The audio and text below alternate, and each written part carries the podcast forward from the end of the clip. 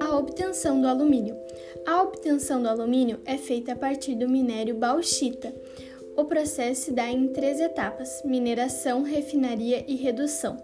Mineração: a bauxita contém 35 a 55% de óxido de alumínio. Este minério é extraído da natureza e através dele se obtém a alumina, produto intermediário que leva à produção do alumínio.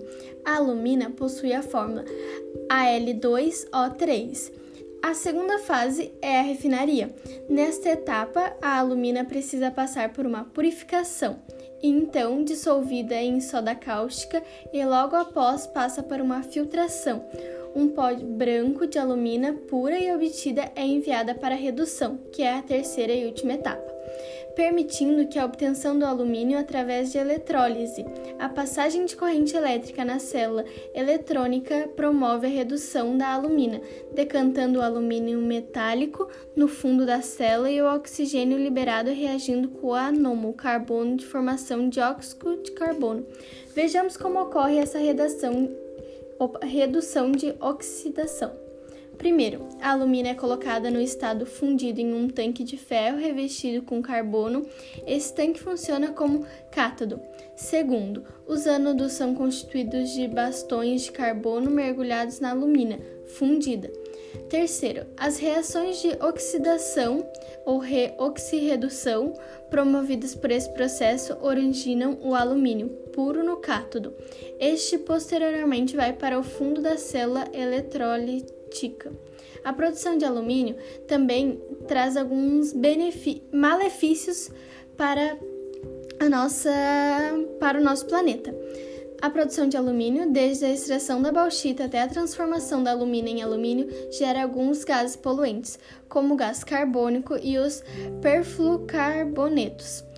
A frequência e a emissão desses gases na atmosfera contribui para o efeito estufa e também para a intensificação do processo de aquecimento global.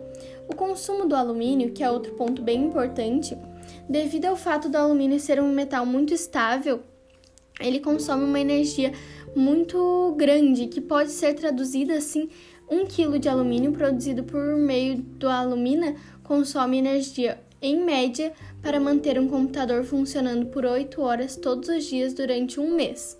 Que também alumina no caso que é intermediário para fazer o alumínio que vem da bauxita, é uma da o nosso país, o Brasil, é o terceiro com a maior reserva de bauxita do mundo.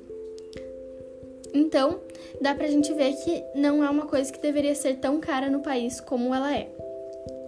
Também temos o processo de como a, o alumínio chega a gente, tem o processo da bauxita, da alumina, até virar o alumínio, que pode ser em garrafas de. Em garrafas, não, desculpe. Em latas de refrigerantes, latas de cerveja, até mesmo os portões das nossas casas. Isso tudo tem um custo. E os alumínios que não são usados devem ser usados na reciclagem, seguindo as formas assim.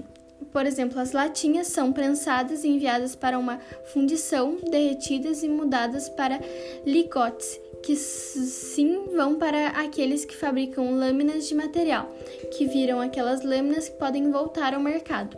O quilo do alumínio para os catadores que vendem, por exemplo, a latinha, custa em média de R$ 2,40 a R$ 3,60, mas está variando muito, que é um preço bem maneirável, não é mesmo? E o meu trabalho era basicamente falar um pouquinho sobre isso e também comentar que tem muitas pessoas que sobrevivem disso.